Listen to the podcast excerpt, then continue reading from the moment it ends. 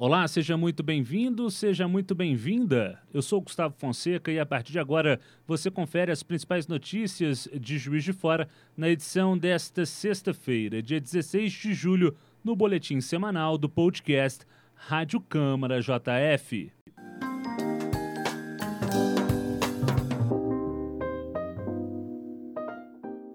Hoje, ao meu lado, Otávio Augusto, que chega com o seu primeiro destaque. Tudo bem, Otávio? Tudo bem, Gustavo? Forte abraço para você e para todos os ouvintes do nosso podcast. Gustavo, nesta semana o governador Romeu Zema visitou o Juiz de Fora, onde ele cumpriu a agenda na quinta e na sexta-feira. Zema assumiu o compromisso de se empenhar para a transferência da Câmara Municipal para o atual prédio do Fórum Benjamin Colucci. O presidente da Câmara, Juraci Schaefer, do PT, entregou ao governador um documento oficial solicitando a cessão do prédio. O governador foi muito receptivo é, de cumprir um acordo que já, já era existente, mas que não estava efetivado. Sabendo a demanda da Câmara, a Câmara hoje está num espaço muito pequeno, ampliando seu portfólio de serviço. A Câmara, ela, hoje, ela tem um protagonismo regional e principalmente agora nesse período pós-pandemia, com a reativação de todos os serviços, a tendência de aumentar o fluxo de pessoas na Câmara. E o fórum ficando pronto na Praça dos Três Poderes, há um acordo já pré-estabelecido que a Câmara Municipal seria é, transferida para o prédio do Fórum Benjamin Colucci. Agora nós efetivamos essa parceria, o governador assumiu um compromisso junto comigo e com a prefeita Margarida, de fazer essa transferência o mais breve possível, é, desde que as obras do fórum estejam prontas. Então, essa sinalização é muito importante e nós agora vamos aguardá-la para que possamos fazer a transmissão do imóvel e assim fazer os projetos para a nossa é, futura transferência para aquele prédio importante para a cidade ali, que é o Fórum Benjamin Colucci o governador comentou sobre a importância da nova sede do Legislativo Municipal. Recebemos esse pleito aqui da Câmara, da Prefeita, e estamos lá avaliando na CEPLAG, é um imóvel do Estado que precisa seguir todos os trâmites e faremos todo o empenho para atender a Câmara Municipal de Juiz de Fora, que pela área e pela quantidade de funcionários não precisa nem de visitar, que já dá para ter uma ideia que está uma sardinha na lata lá. Então vamos fazer o possível sim. Durante a visita do governador foi feito o anúncio da retomada das obras do Hospital Regional, que tiveram início em 2010. O acordo previa a estadualização da unidade localizada no bairro São Dimas, conforme a prefeita Margarida Solomão do PT. Nós vamos é, fazer um acordo com o Estado. O Estado nos mandou um ofício que vocês receberam, né? é, levantando o débito que o município tem com o Estado por conta dos valores relativos aos três convênios, mais os danos é, aferidos contra o erário público. Isso soma 116 milhões de reais, aproximadamente.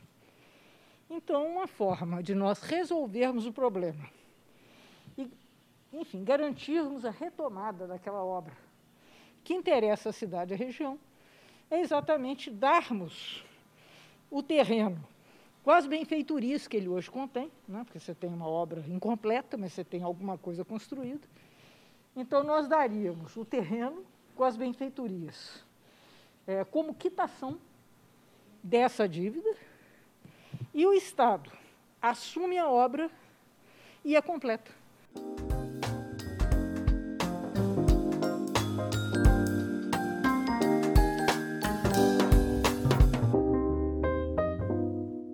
E duas importantes audiências públicas aconteceram durante esta semana no plenário da Câmara. Na primeira, realizada na terça-feira, dia 13, foi debatido o futuro das obras da BR-440, que se estendem por vários anos, conforme o proponente, vereador presidente da Casa, Juraci Schaefer. É uma via que não liga nada a lugar nenhum. Não pode servir somente para esporte. Uma obra custou centenas de milhões de reais e que corta toda uma região da Cidade Alta, uma região bonita, linda, dividiu a região é necessário que seja feitas as correções e que essa obra seja entregue é, com as correções que a população pretende também de ter acesso a esse bem. Pode ser também incluído, e deve ser essas questões da área de lazer, mas também a questão da trafegabilidade. Nós estamos vivendo lá na Cidade Alta um estrangulamento das vias. Já a audiência de quarta-feira, dia 14, teve como tema o transporte público do município e a mobilidade urbana. Segundo a vereadora Cida Oliveira, do PT, uma das proponentes desta reunião, foi debatida a possibilidade de se criar uma empresa municipal de transporte em Juiz de Fora. Nós estamos vivendo um caos no transporte, né? Isso não vem de agora, é de muito tempo. Né? Se a gente observar, nós temos péssima qualidade de transporte em Juiz de Fora números de ônibus reduzido, de horário, né, caríssimo as tarifas. Então, nós entendemos que, a partir de uma discussão ampliada com a população, com a sociedade, sobre essa questão da, da criação dessa, dessa empresa pública de transporte, nós podemos dar qualidade de, né, de transporte para os trabalhadores, para os estudantes, né, para o conjunto das pessoas que de fato necessita desse transporte. A vereadora Laís Perruti, do PT, outra proponente da audiência, também avaliou o encontro em nome do transporte público. A nossa proposta hoje foi discutir o sistema de transporte como um todo, mobilidade e tudo, e uma proposta bem para o futuro, que é começar a pensar numa empresa pública de transporte. O que não significa dizer que é estatizar todo o transporte público. Significa dizer que a gente pode ter uma empresa gerida pela prefeitura, pelos trabalhadores, pela população, gerida por nós e que possa ter uma tarifa acessível, né? E que possa se autossustentar. Assim como a gente tem a empresa pública que é a Cesama, né, que é a Impave, é, é começar essa discussão. Então, hoje, o nosso propósito foi começar.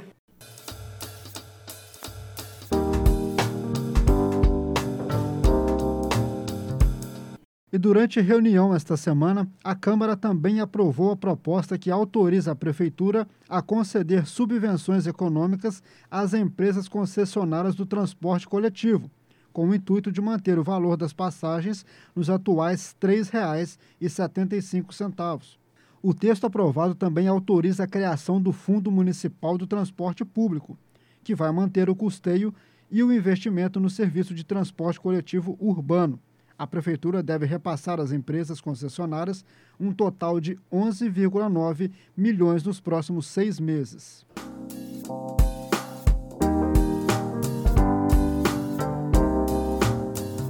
Nesta semana também foi autorizada a volta da participação presencial do público no plenário da Câmara. Durante um ano e quatro meses, por conta da pandemia da Covid-19, os cidadãos e cidadãs acompanharam as atividades dos vereadores pela transmissão ao vivo da JF TV Câmara. Com o ato 306 publicado nos atos do Legislativo, está autorizada a presença de público, mas ocupando apenas 50% do plenário.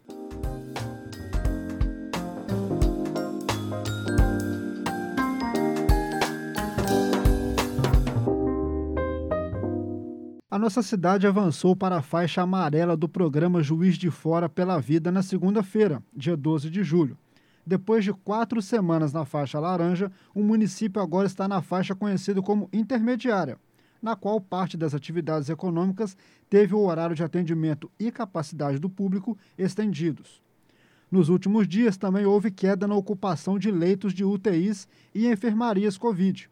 Foi divulgado pela Prefeitura que 65% da população já se vacinaram com a primeira dose contra a Covid-19, segundo informações da jornalista Marise Baesso. Vamos acompanhar. No dia 30 de abril, quando teve início a aplicação das doses nas pessoas abaixo dos 60 anos, a ocupação dos leitos de UTI Covid era de 80,95% e as enfermarias tinham 66,16% de ocupação. No dia 29 de junho, quando começa a imunização na faixa dos 50, a ocupação da UTI Covid cai para 69% e de enfermaria para 55%. Quando chega na população de 40 anos em 10 de julho, já se identifica 44% de UTIs ocupadas e 47% de enfermaria.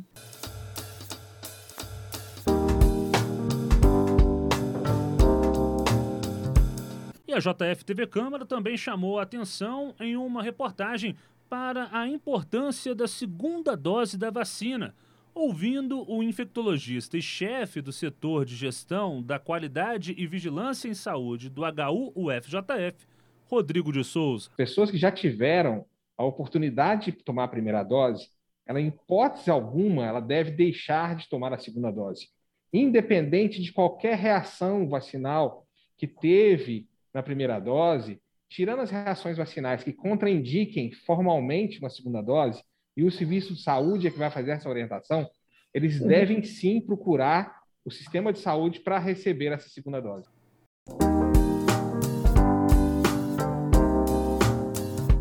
E o programa Fala Vereador e Fala Vereadora chegou à sua última semana de exibição na JF TV Câmara, com as apresentações dos vereadores Maurício Delgado, Newton Militão, Thalia Sobral e Tiago Bonecão. O vereador Maurício Delgado do DEM comentou seu primeiro mandato. É, é um prazer enorme. É, você já citou aí no início de estar representando é, uma família tradicional na política, que é a família é, do Tarcísio Delgado, que começou há anos e, e tem uma história de vida pública linda, íntegra e que é o mais importante. É, a gente, no primeiro momento, recebeu um, o convite de amigos para que viéssemos estar ingressando nessa vida e não aceitamos. Te confesso que, é, às vezes, na qual meu tio participou da vida pública, a gente nunca teve participação alguma, nunca tive cargo político nenhum. É, sempre trabalhei com a minha família, é, voltado para o ramo de alimentação. A gente possui um restaurante no centro de Juiz de Fora há 30 anos e foi dali que é, eu comecei a estar é, participando é, das ações é, da vida política também na cidade e minha. Newton Militão, do PSD, também foi ouvido. Para cada objetivo, temos um propósito e temos um espelho. O meu espelho foi o meu pai. Meu pai sempre lutou, sempre pautou sua vida em prol dos movimentos sociais. Meu pai, para você ter ideia, foi fundador da SPM do bairro de Santa Cruz, lá por pelos anos de 1972, e tudo voluntário. É, só para você ter ideia da importância e da relevância desse trabalho que ele desenvolveu, uhum. hoje eu tenho orgulho de dizer a toda a população de Juiz de Fora que eu moro na rua Tio Militão. Por nome do meu pai, em homenagem aos trabalhos relevantes que ele sempre prestou para a sociedade de fora. Por isso é que me impulsionou, me levou a dar um pouco da minha contribuição, da minha experiência para a população de Juiz de Fora. Thalia Sobral falou sobre a sua motivação na vida pública. A gente, na verdade, todas as pessoas, né? Eu sempre digo que a gente, nós somos agentes políticos, independente de estar aqui ou não. A gente constrói a vida política no nosso dia a dia, nos nossos movimentos, nos nossos espaços de convívio, de trabalho. E a gente sempre tem construído as nossas pautas nesses espaços. E por muito tempo a gente vem sentindo a negativa dessas pautas entrarem nos espaços legislativos, nos espaços mais é, institucionais. Então, é, a necessidade da gente ocupar esse espaço institucional e poder trazer essas pautas aqui para dentro foi o que mais motivou é, que eu pudesse estar aqui, ter disputado a eleição e pudesse estar aqui nesse momento. Tiago Bonecão, do Cidadania, encerrou a série. Sou presidente de três comissões, a Comissão dos Agentes de Saúde, a Comissão do Automotivo e a Comissão dos Esportes. Essas três comissões, é um orgulho eu ser presidente, uhum. a gente está trabalhando muito, queremos não deixar só as coisas no, no papel, uhum. a gente sabe que, infelizmente, é, os vereadores fazem um, ótimo trabalho aqui nas comissões e, quando chega no executivo, trava lá e não consegue as ações chegar na comunidade. E quando eu fui candidato, uma coisa, uma promessa que eu fiz para os meus eleitores, que não adianta só falar bonito aqui, as coisas têm que chegar na comunidade.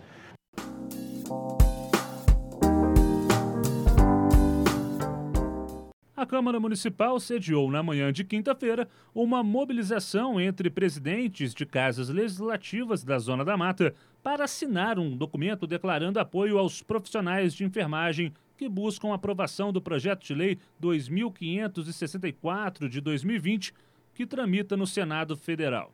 O texto pretende instituir o piso salarial e jornada de enfermeiros, técnicos de enfermagens e auxiliares de enfermagem em todo o país a presidente da Câmara Municipal de Tombos, vereadora Caroline Bianchini, do Progressistas, comentou a reunião. Bom, é, foi uma grande realização né, para nós daqui da, da, das câmaras da Zona da Mata né, e vertentes. É, eu acredito que vão, vai ser uma grande conquista para nós e por estar nos proporcionando né, uma grande oportunidade de estar aí apoiando a PL 2564 e também de ter a oportunidade de falar, né, todas as câmaras aí, falar sobre as necessidades do seu, de seus municípios aí para o governo.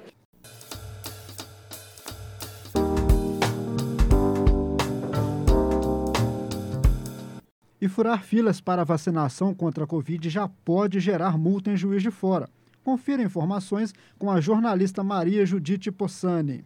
Agora é lei. Quem furar fila na ordem de prioridade da vacinação contra a Covid-19 pode receber multa de 50 mil reais. O projeto de autoria do vereador André Luiz está valendo desde o dia 2 de julho. Ela foi pensada no início do programa de vacinação, quando surgiram e existia ainda, é sempre bom frisar que existia ainda, é, não existia um, um, um horizonte promissor, existiam muitas dúvidas, muitos questionamentos com relação à quantidade de vacina que se teria. E a gente teve a ideia de fazer essa lei porque em fevereiro foram muitas as denúncias. 50% das denúncias realizadas, tanto na esfera estadual como na, na, na esfera municipal, realizadas para a ouvidoria, eram relacionadas a fura-filas.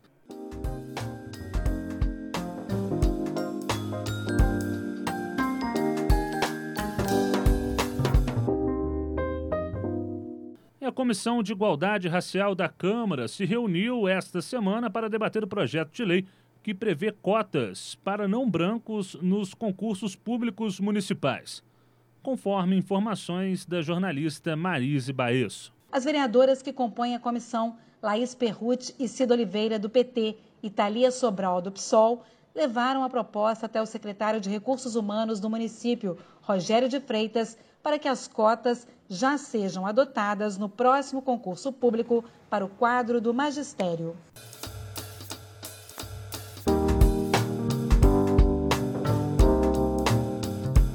A Comissão Especial do Minha Casa Minha Vida voltou a discutir a questão das ocupações ilegais nos imóveis do programa como explica o presidente da comissão, vereador Sargento Melo Casal, do PTB. São muitos problemas estruturais, de segurança, entre outras coisas. E isso é uma coisa muito complexa, então precisa da participação de vários órgãos. E nesse interim nós resolvemos criar aqui na nossa Casa Legislativa desde 2017, e nessa legislatura nós estamos dando continuidade, só que agora ela está inserida dentro da Comissão de Urbanismo, que é presidida pelo vereador Garotinho, essa comissão Minha Casa Minha Vida. É justamente para trazer todos os órgãos que representam né, o poder público e aqueles parceiros da sociedade para uma conversa, para a gente tentar trazer melhorias.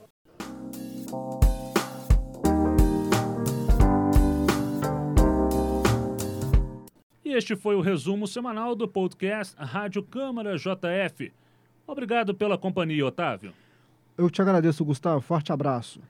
Para outras informações, confira a programação do canal 35.1 da TV aberta através da JF TV Câmara. Siga os perfis Câmara JF nas redes sociais ou acesse nosso site câmarajf.mg.gov.br. Até a próxima!